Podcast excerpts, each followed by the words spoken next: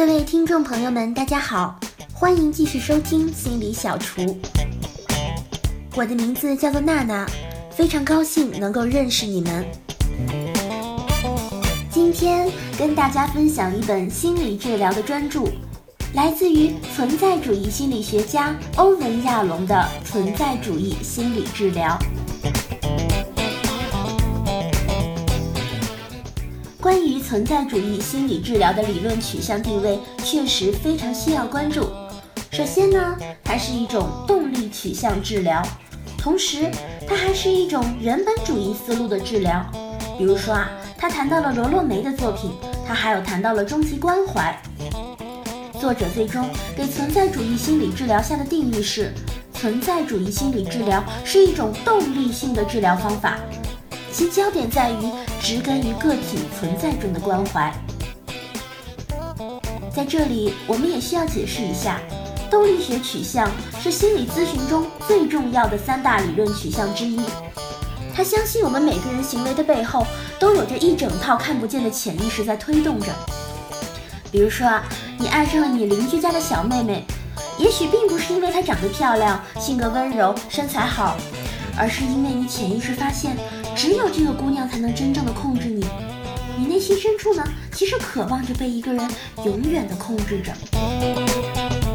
而人本主义则是另一种心理咨询的理论取向，他相信每个人都有让自己变得更好的能力，但由于某些需求没有被满足，比如说被爱的需求、被尊重的需求、被理解的需求，这就使人在发展自己的时候呢，受到了阻碍。产生心理问题的人，就像一辆没有油的跑车，而心理咨询师就要做来访者的加油站。作者描述了存在主义与弗洛伊德学派对于人心理动力描述的相同之处和不同之处。弗洛伊德相信，人的本能驱力让人产生焦虑，为了克服焦虑，人们就发展出了各种各样的心理防御机制。而心理问题或精神障碍的症状，就是防御机制的外在表现。比如说，弗洛伊德认为，男孩子在幼儿园时期潜意识的有杀掉父亲的冲动，但是呢，这种驱力在面对强大的父亲的时候会被管理住，而男孩子又担心自己的生殖器被父亲阉割掉，于是产生了焦虑感。为了回避这种焦虑感，男孩也许会压抑这种冲动，最终将杀掉父亲的欲望转化成了竞争的意识，从而让自己更好的去参加各种各样的比赛。也有可能，男孩为了不让自己产生杀掉父亲的冲动，于是不允许自己产生任何竞争意识，最终让自己在每次考试中都由于紧张而发挥失常。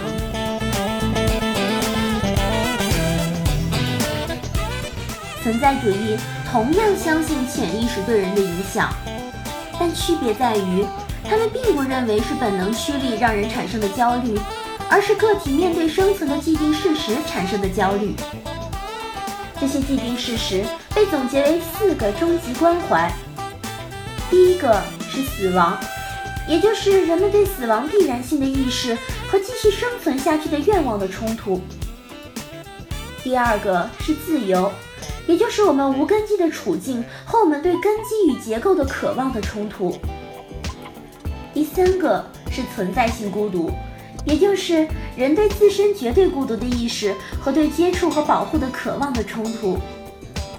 最后一个是无意义，也就是人类寻求意义的本能与宇宙本身无意义属性的冲突。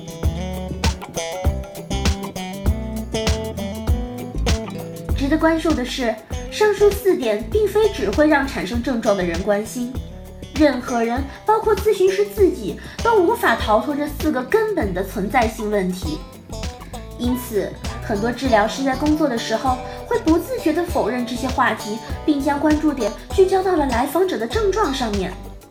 这似乎也能够解释那些以症状为工作焦点的咨询师或者理论取向。但同时，也给了咨询师一个非常深刻的对来访者共情的机会。要知道啊，咨询师可能没有经历过理论、丧亲、地震、化工厂爆炸，但是咨询师一定思考过死亡，一定思考过自由与责任，一定经验过孤独，感受到无意义过。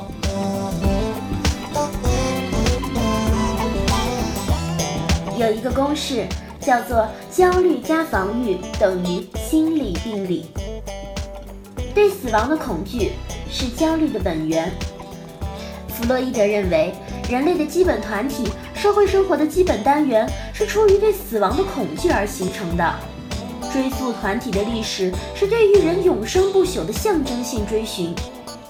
黑格尔也假设，历史本身就是人与死亡之间的故事。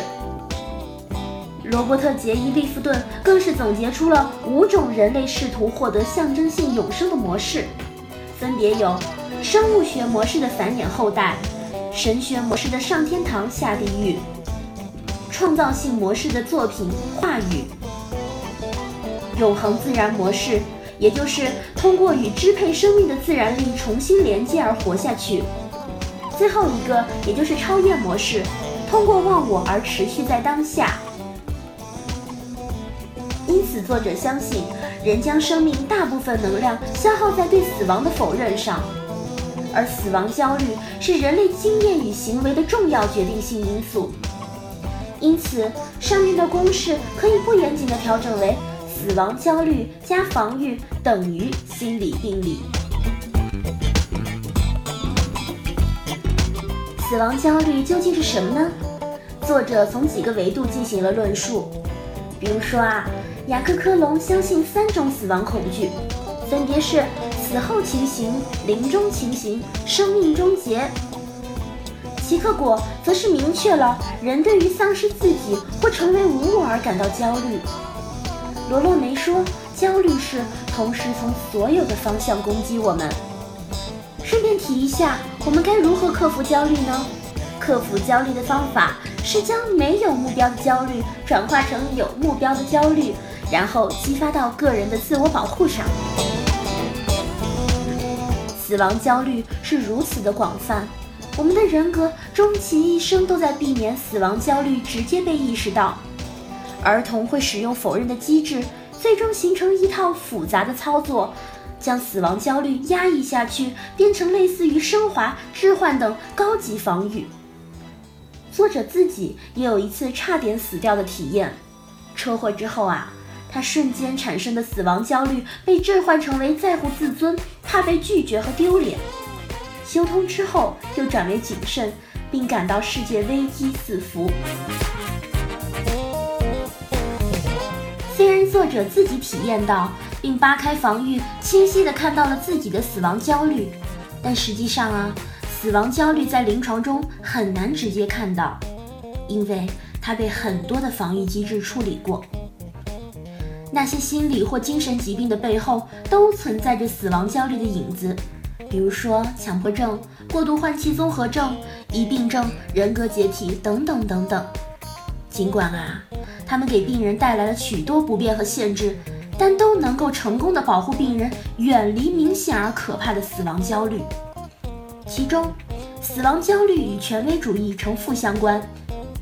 精神科的学生比外科学生具有更高的死亡焦虑和更低的权威主义，虔诚的宗教徒死亡焦虑更少，女性的死亡焦虑更明显。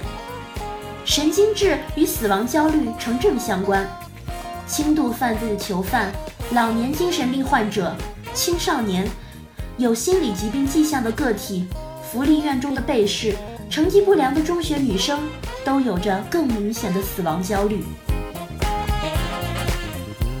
而且，死亡焦虑在不同的意识层面上表现也不同。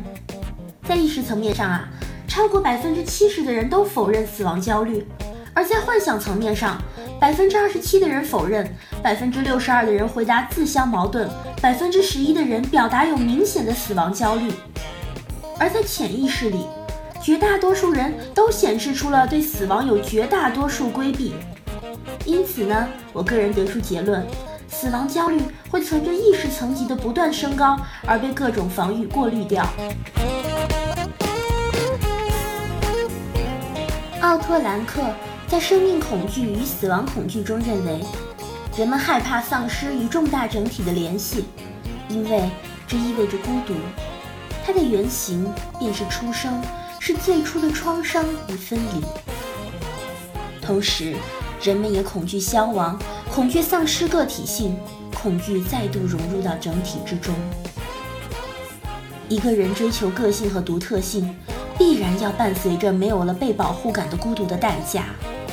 为了缓解这一部分，人们会退行到融合中，从而变得毫无生机。但是，在毫无生机中，人们又祈求着独特性。存在主义中的独特性和终极拯救者两种防御，与兰克的理论有重叠性。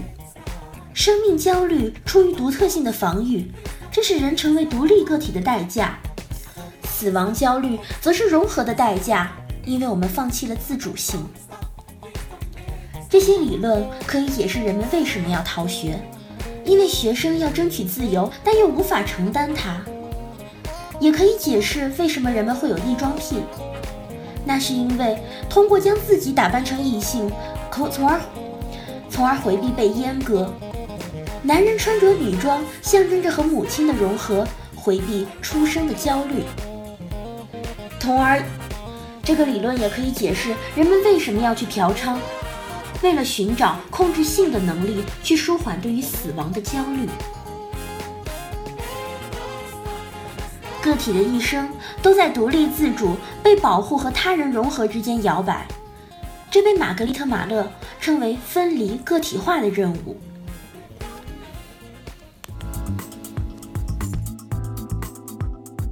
如果您对心理学感兴趣，欢迎关注我们的微信公众号“心理小厨”，微信搜索拼音“天津 PSY” 即可，或直接点击题目下方的蓝色字。心理小厨加关注就可以了，更适合心理学爱好者和刚入门的心理咨询师阅读。更多精彩，期待与您的每一次相遇。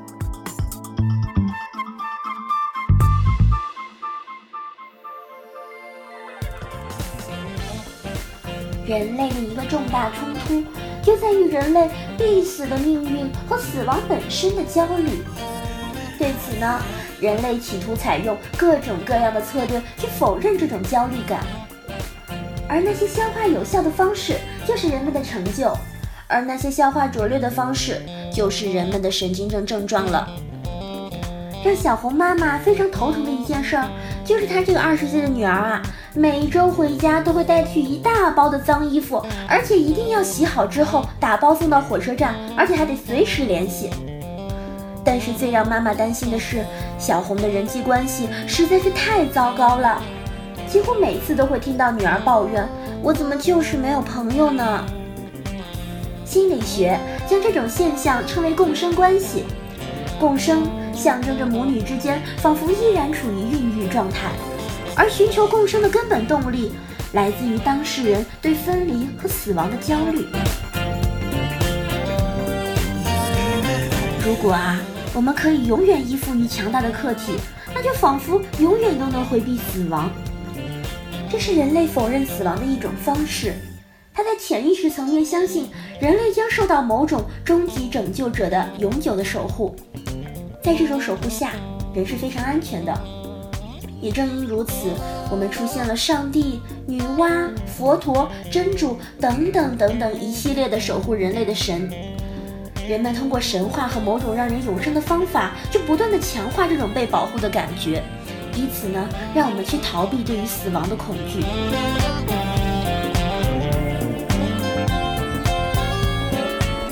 另一种对抗死亡焦虑的方式，就是将自己变成神。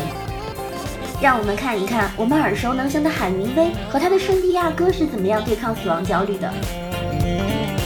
对于争强好胜的人来说。随着年龄的增长，他们会发现自己距离死亡越来越近。可能唯一回避死亡的方式就是通过战斗，而与大海的战斗则是最豪迈的战斗。他说：“一个人并不是生来就要给打败的，你尽可以把它消灭掉，可你就是无法战胜它。”这句话的意思是，人虽然必死，但他身上的某一部分将会永远存在。可惜海明威并没有战胜死亡焦虑，在他的晚年，焦虑变成了精神分裂，产生了被迫害妄想，最终难以承担焦虑，海明威选择了自杀。而自杀实际上也是在死亡中寻求那一丝丝的掌控感。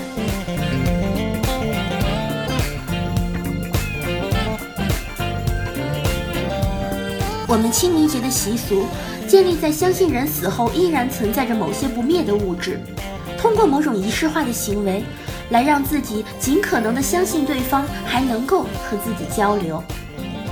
另外，我们通过缅怀先人。来尽可能的在自己心里保存住对方的某些品质，最终的目的都是让这段关系永远存在。最后，我们总结一下，我们用两种方式来应对死亡，一种呢被叫做独特性，另一种被称为终极拯救者。很显然，任何防御措施在未经管理的情况下。都有可能变成症状。我们先来聊一聊独特性的症状。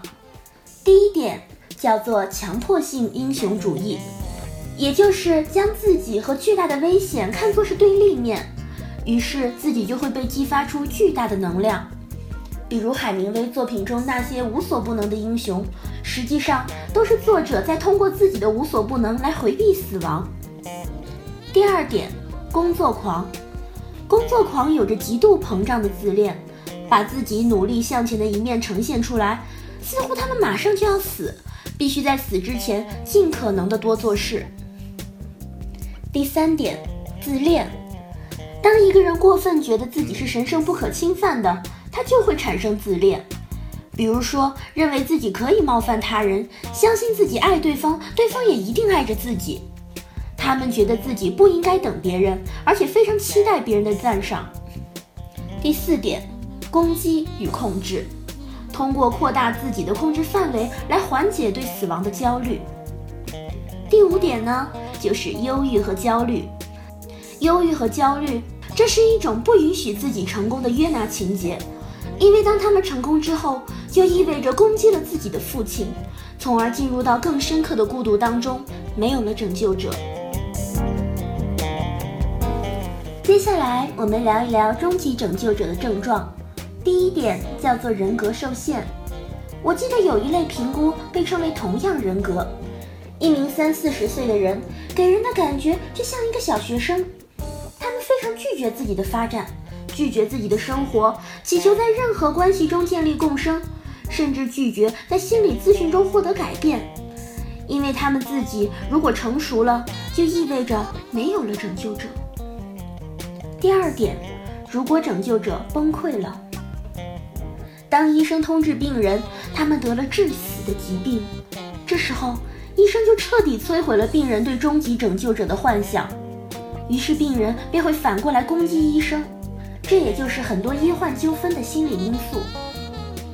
第三点，抑郁，为目标而活的人是相信自己的独特性，为重要他人而活的人是企图与他人合二为一。可一旦这些信念被打碎了，人们不会去质疑这些信念，反而开始认为是自己不配获得他们，这就是抑郁。最后一点，受虐狂，被惩罚也就是被保护。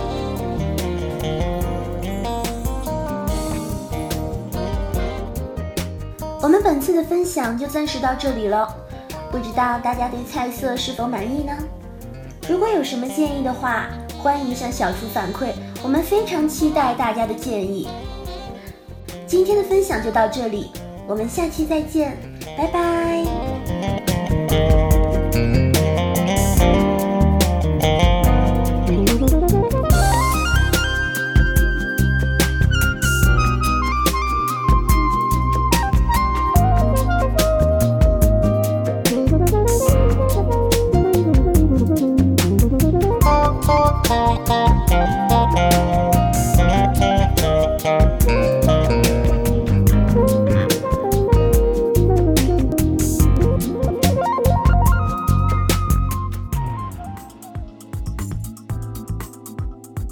如果您对心理学感兴趣，欢迎关注我们的微信公众号“心理小厨”，微信搜索拼音“天津 PSY” 即可，或直接点击题目下方的蓝色字“心理小厨”加关注就可以了，更适合心理学爱好者和刚入门的心理咨询师阅读。更多精彩，期待与您的每一次相遇。